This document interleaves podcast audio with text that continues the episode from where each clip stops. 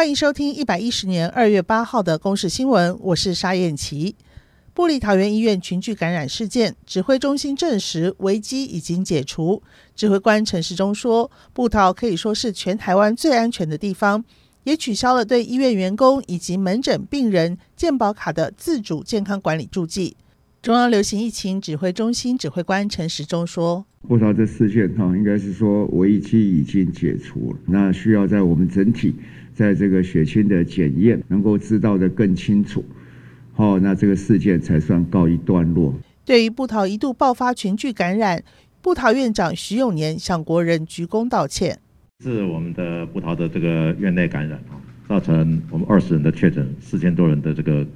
接触者的隔离啊。”引起社会的恐慌哦，我这边呢代表桃园院呢向社会大众来致歉。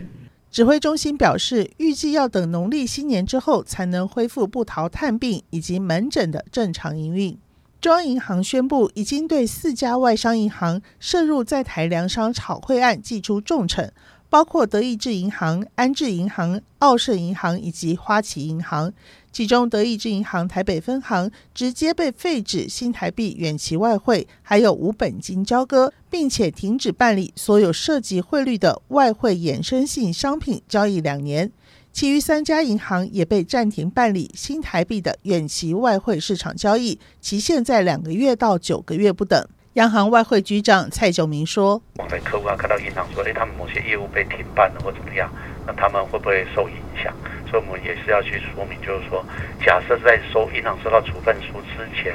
好，已经乘坐的那些依规定乘坐的一些相关交易，都还是如期交割就对。”喜马拉雅山南达德维冰川七号突然断裂，引发阿德勒嫩达河以及道里根加河发生爆洪，往中下游强力倾泻，冲破印度境内水力发电厂大坝，道路桥梁都被摧毁，并且继续冲往河道旁村落，造成至少九个人死亡，超过一百四十个人失踪。河岸附近的村民也已经被撤离。今年以来，中共在三大海域以及部分区域密集军演。昨天更公布要在渤海海域执行长达十五天的军事演习。国防部也证实，共机昨天出动两架次运八反潜战机闯入我西南空域，这已经是本月连续第七天扰台。广播驱离记录共有十三次。以上由公视新闻制作，谢谢您的收听。